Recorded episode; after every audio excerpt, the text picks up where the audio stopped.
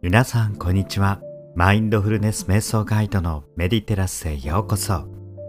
今日もこれから本要約カフェを始めていきます。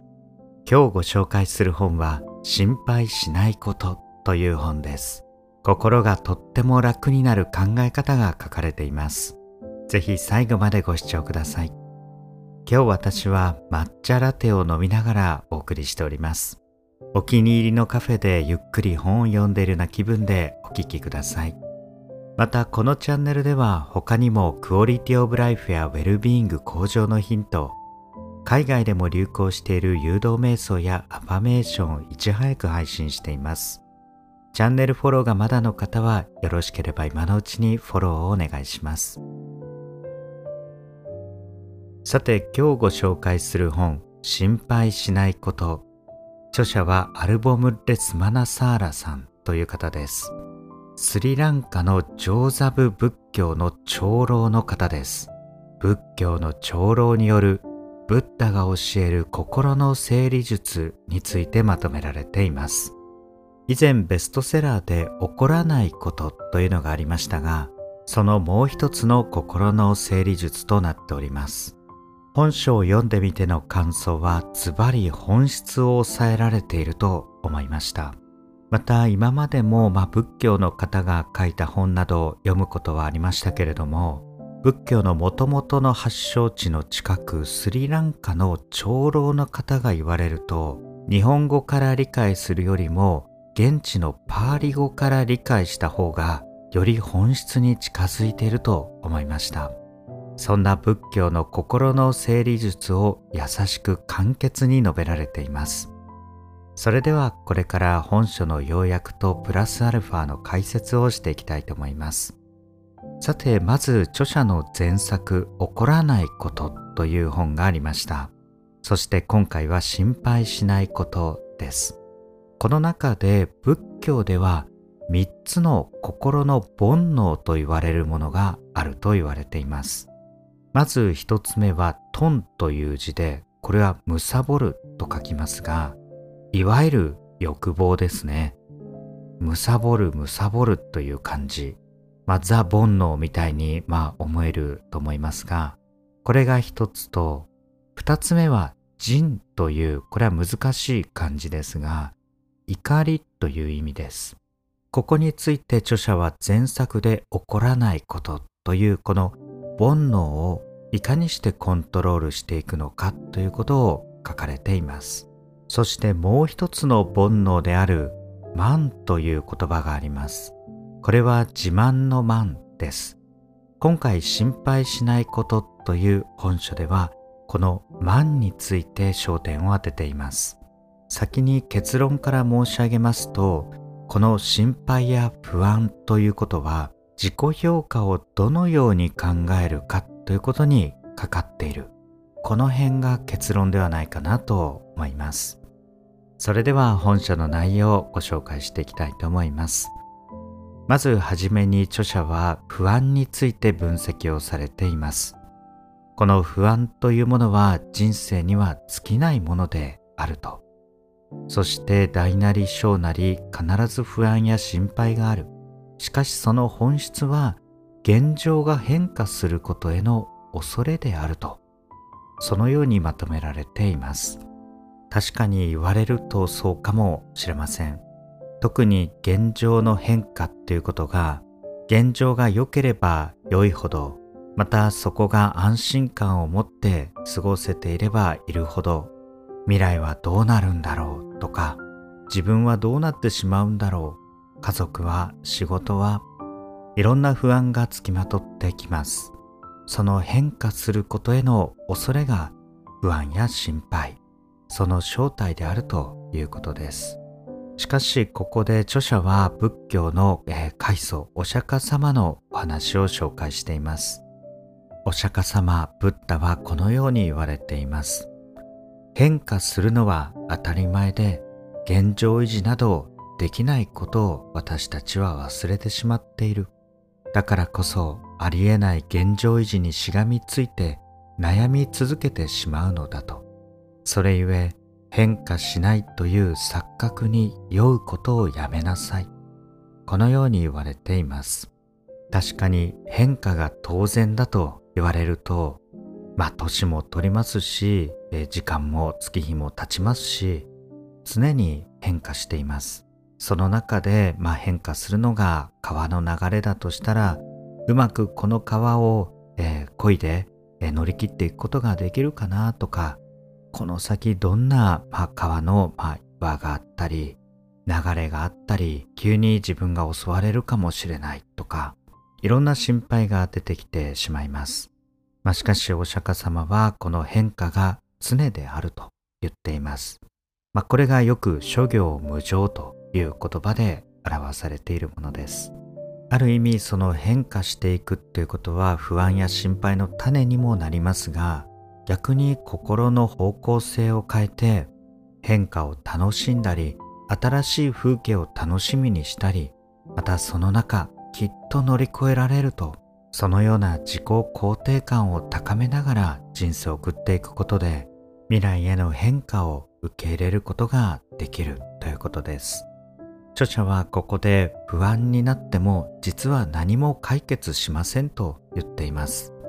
まあ、心配や不安ごとに対して真先に手を打っていろんな準備をしていくっていうことはできますけれども不安だけにとらわれているとどんどんと悩みが深くなってしまいます。その際著者は不安や心配はその中でぐるぐると育てずに手放すべきものであると言っています。これが原則ですと言われています。さらに次のポイントは、えー、本書で、えー、結論として申し上げた自己評価に関わってきます。本書では煩悩の一つ慢ということに焦点を当てているとえー、お伝えしましたけれどもこの慢というのは日本語では自慢とかまあ慢心とか言われたりまあ鼻高々に生きている人のようなイメージですよね。仏教心理学ではあらゆる生命の心にこの慢という煩悩があると教えられています。しかしこの慢の語源を考えてみると、まあ、古い仏教の経典の言葉であるパーリ語というものではマーナというところから来ていて、まあ、これがマンという、まあ、あのアルファベットになるので、まあ、おそらくここに漢字とまあ意味合いを少し重ねてこのマンという字になったと思うんですがもともとのマーナという意味は測るという意味だそうですつまりマンという、まあ、煩悩の正体は自分を測るという心の働きであると言っています。測るっていうのは計測するっていうことで、まあ、天秤などを、えー、イメージしていただくと、その一方には常に自分が乗っていると。そしてもう片方には別の誰かを乗せて、常に何かを測ったり、まあ、ジャッジ、判断したりしていること。これが万という煩悩になるということです。これはどういうことかというと、自分は一体何者なのかということを知るために、自分と他人を常に比較して測ろうとする心の働きのことです。これが実は自己評価の煩悩、万と言われています。確かにこれも言われてみれば私たち常に出会った人を測っているかもしれませんそしてこの人はこういう人だなとかそれに比べて自分はこうだなとか会社などでも仕事をしている時にはまあ上司がいたり部下がいたりすると思いますが仕事のまああの評価とかしないといけないこともあるでしょうし評価されることもあると思います。その中でこの人よりも自分ができるはずなのにとかなぜこの人ばかり優遇されるのかとか心情としては当然出てくるものですけれどもこれも実は自分の心を苦しめてしまう煩悩であると言っています、まあ、実際にビジネス社会とか仕事の中ではこうした評価をしっかりしていきませんとまあ、物事の整理がついていかないため必要なところは当然あります。まあ、しかし心情において常に比較するその中で優越感や、ま、劣等感を感じて自分を満たしているとしたらなかなか根本的には心が整っていかない状態になってしまいます。さらにこの「万」という自分と他人を比べることについては基本的に3種類結論があります。まあ、天秤の片方に自分を乗せてもう片方に誰かを乗せた時に自分の方がまあ重いか他人の方が重いかまた同じくらいまあ等しいかっていうまあ基本はこの3種類ですよね。まあこの測る対象はいろんなまあ人間としての価値と思えしもの。この人は私より何かいいところ優れたところがあるとか。この人は私より美人だとか。人に好かれているとか。いろんな基準でこの3種類のカテゴリーに分けています。これを仏教心理学では、え高い場合、まあ、重い場合ですね、え高慢と言われていて等しい場合は同等慢そして軽い場合はヒゲマンと言われているそうです。まあ、ヒゲマンっていうのはあの口のヒゲとかではなく漢字では、まあ、癒しい下って書いて、自分を下に見るっていうことです。これ全部が煩悩だと言ってるんですよね。まずこの高慢っていうのはまあ分かりやすいと思います。まあ自分の方が価値がまあ高かったとして、ああの人は下だと思って買った買ったみたいな、そんな状態ですね。気分は良くなるかもしれないんですけれども、終わりなく自分を満たそうとするまあ煩悩と言われていますそしてもう一つの、えー、ヒゲマンですね自分が人と比べて劣っているっていうことに気づいたああ自分はダメだとかやっぱり人は羨ましいなとかそっからなんであの人ばっかりそんななんか憎しみも出てきて嫉妬も出てきて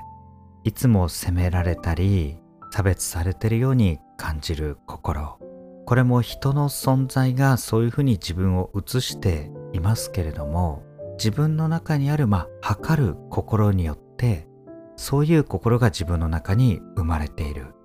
これも煩悩と言われています。ある種自己肯定感が低すぎるのも、まあ、自分の心を苦しめてしまう煩悩であると言われています。そしてもう一つの等しいという同等慢というのもここでは私もあなたと同じだと、まあ、威張る心、お互い様だと、威張り合う心として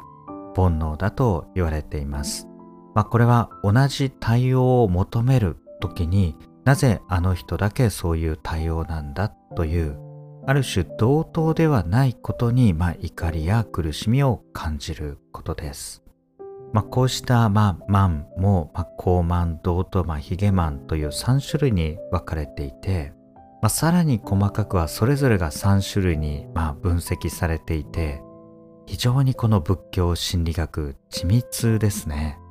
結構インド哲学の本なんかを読むと、この辺ものすごく緻密にですね、宇宙、世界、自分を分析されています。そしてこの万がまあなぜまあ悪いかと言いますと当然苦しみを生みやすいものではあるんですけれどもそれが癖になるとそれが性格になると言っていますしかもこの、まあ、先ほどの3つのこう万の種類がコロコロと常に入れ替わっていくと言っています、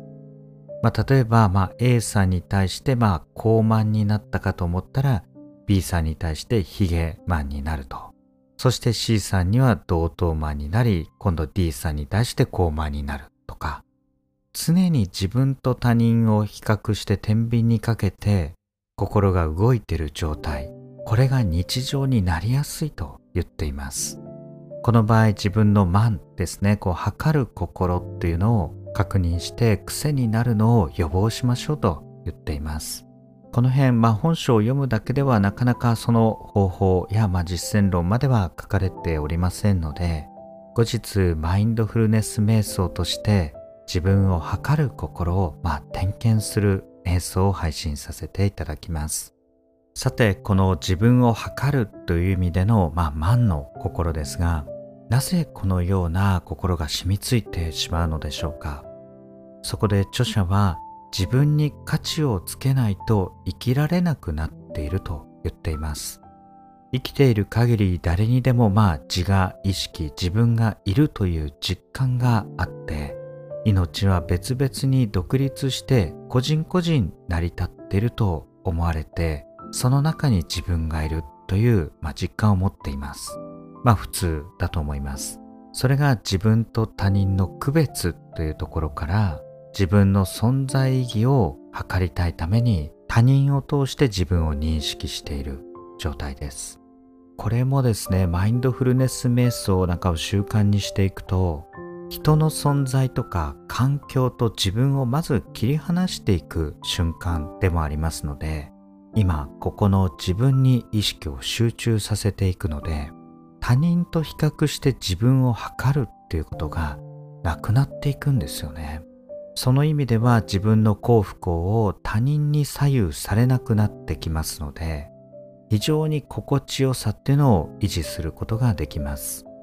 ぜひ短くても結構ですので、もう数分でも結構ですので、静かにマインドフルネス瞑想をしてみるような習慣、えー、ぜひおすすめです。この万の心をチェックするために一点著者は優しさということを説いています。お釈迦様は一切の命を慈しむことを教えていると。それゆえその慈悲の心、優しさということを自分に問うていけば自分の慢がどれほど強いのかっていうのがわかると言っています。ま私たち生きていく中で微妙な差別とか区別をしながら生きています。ここでは差別と区別も意味が違うと言っています。この場合差別っていうのは、まあ、まさに差別という意味でこれは主観で評価をしているということです。自分はこう思う。自分はこれは良い。これは悪いという差別の主観を持っているということで、区別は知識とか知恵として、これとこれは違うということを認識することですね。この場合育てるべきは、まあ、知識や知恵の区別ということで、区別をしながら、まあ、生きとし生けるものに慈しみを感じていく。それぞれの分野やそれぞれの立場があってそれぞれに生かされていることを感じ取っていくことこれを仏教の理想とされています。この慈悲の心を育む慈悲の瞑想についてはこのチャンネルでも配信しておりますので、まあ、ぜひそちらもお取り組みください。さらに本書では正しさというのを感じることについて言及しています。その正しさっていうのは人それぞれだということですね。この、まあ私は正しいとした場合、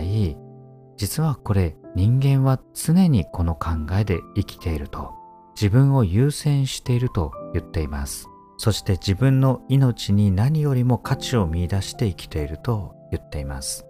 自分もそうであるように他人もそのように思って生きています。その調整がうまくいかなくなって人間関係のトラブルとか、まあ、喧嘩とかが起きてくると。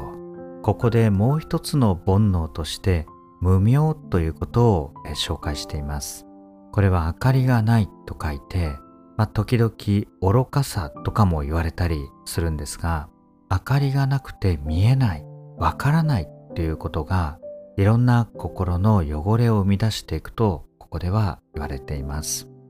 まあ確かに先ほどの自分が正しいとまあ思っていたところ相手の立場に立ったら人も正しかったりしたら一部がこうで一部がこのように正しくてどこを落としどころにするかとか、まあ、そうしたことが見えてきます。この無明という前提で自分を見ることも大事だと言っています。自分にはわからないこともあるんだと思って考えると人とか環境とかいろんなことに対して心の一部を取っておくような、まあ、余裕が生まれます。さらに理性を働かせることの大切さも言われています。理性というのはまさに理論的に考えられるような、えー、考え方ですけれども例えばこのような結果になったのはこういうことが原因であるまたこういうことをしたりこういう言葉を今、えー、放つと後々このような結果になる、まあ、そのようなことを想像できる力です。この無明が出そうになった時は常に理性をイメージするようにしましょうと言っています。そうすると感情のコントロールができるようになって感情の奴隷にならないためにこれが必要だと言っています。さらに本書では、まあ、万という自分を他人と比べて測るということが中心になって不安や心配が生まれると申し上げましたけれども本当はこの他人と比較していては本当の自分はわからないと言っています。他人との比較で自分を認識するのではなく自分の内に入っていくことで本当の自分が分かってくる。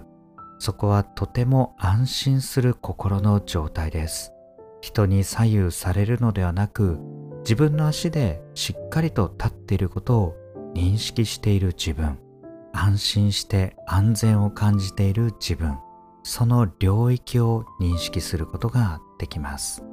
そうしたことが心の免疫機能になって現代いろんなことで悩みやすい時代ですけれども心配せずに不安せずに心地よく生きていくことができるようになっていきます。最後にこの本で非常に面白いなと思ったのは心配事をブッダに相談してみようというコーナーがあっていろんな心配をブッダだったらどういうかっていうのが書かれています。一つ目は、えー、老後の生活のことが不安で仕方がありませんという質問ですね。まだ40代ですが老後が心配ですと貯金は多くありませんし定年後に働くことができるかもわかりません。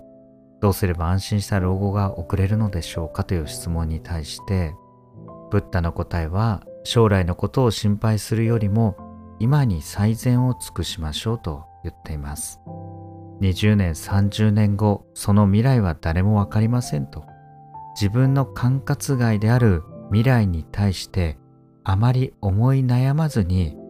今に集中していけば心は楽になるはずです。このように返しています。